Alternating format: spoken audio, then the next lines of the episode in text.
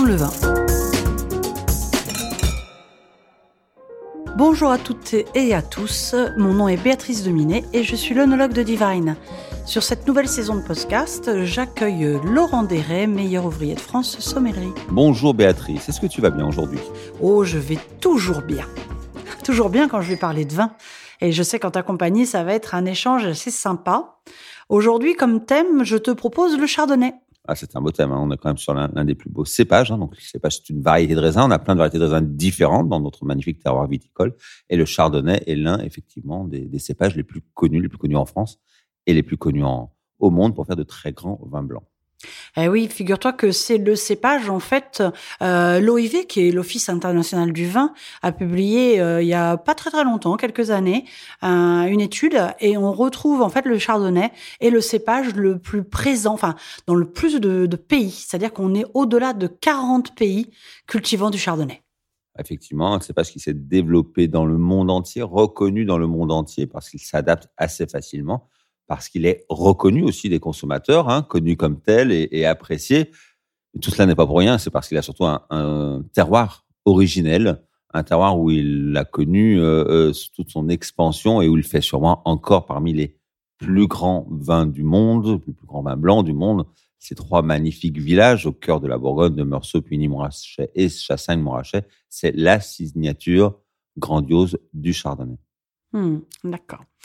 Euh, on est euh, sur le Chardonnay, même il y a un village qui est, euh, je crois, dans le Mâconnais, qui s'appelle Chardonnay. Voilà, c'est là où on, voit bien la signature hein, bourguignonne de ce cépage. Hein, ce, village de Chardonnay, cette région viticole, parce que le Chardonnay, c'est le cépage blanc de la Bourgogne. On connaît un petit peu la ligoté également, mais le grand cépage blanc, c'est le Chardonnay. Alors on le trouve de manière un petit peu plus vive, plus sec, plus avec une forme de minéralité sur le sol calcaire du de l'Auxerrois et du Chablisien. Donc, euh, on, est là au nord de la Bourgogne. On va le retrouver dans l'extrême sud de la Bourgogne. Tu parlais à l'instant du, du Mâconnais ou du Chalonnais, où on va trouver dans le Mâconnais des vins également avec une très belle vivacité. On pense au Saint-Véran, au Pouilly-Fuissé. Les premiers crus sont désormais reconnus, les Viré-Clessés ou autres.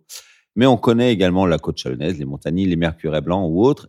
Et là, la côte de nuit et la côte de Beaune, on trouve de très, très grands vins blancs de Chardonnay. On parlait du grand cru de Montrachet, tout à l'heure. Hein. J'en ai fait allusion sur, sur Puigny et Chassagne, mais on connaît aussi dans la Côte de Nuit les Musigny en blanc euh, qui font des choses assez exceptionnelles, ou même des Nuits Saint-Georges blanc qui peuvent donner des choses complètement exceptionnelles. Donc là, ce territoire bourguignon, souvent des sols un peu argilo-calcaires dominants, euh, parfois plus calcaires pour amener un peu plus de tension, vont nous proposer des grands vins de chardonnay soit parfois sur la jeunesse, ou les, notes aromatiques de pommes vertes, quand, il n'y a pas d'élevage en fût de chêne, un petit peu la pomme verte, le pamplemousse, les agrumes, quelques notes de fleurs blanches, on pense à, à la fleur d'ortie, à la fleur de cerisier, parfois à l'aubépine, domine. Et puis, parfois, quand il y a un élevage, euh, un fût de chêne parfaitement maîtrisé, non dominant, un côté un peu plus brioché, plus beurré, parfois un brin lactique, quelque chose de très, très flatteur, très, un peu plus sur la rondeur et sur le velouté aromatique et en même temps, une bouche avec une belle acidité qui fait que là, les grands chardonnays, les beaux terroirs, peuvent vieillir vraiment euh, plusieurs années, parfois quelques décennies. On connaît ça sur le terroir de Meursault, entre autres, ou les Cortons Charlemagne, à peine plus au nord, autour de la montagne de Corton, où les grands chardonnays vieillissent à merveille également. Donc, grand cépage sur la jeunesse, mais grand cépage également sur le vieillissement.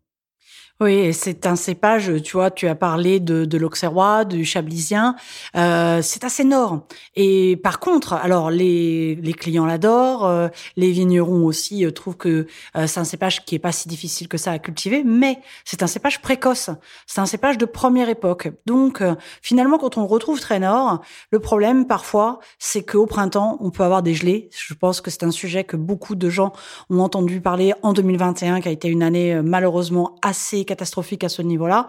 Et on doit donc lutter contre le gel. Alors euh, à Chablis, on voit ces systèmes d'aspersion ou ces brûlots qui sont mis en place pour lutter. Et c'est un, une des petites difficultés dans la culture du chardonnay, c'est ce finalement euh, débourrement assez précoce et sorti des bourgeons à une période où on peut encore avoir des gelées. C'est aussi pour cela qu'on le retrouve à travers le monde sur des terroirs parfois un petit peu plus chauds, hein, où il y a un petit peu moins de risque de gelée.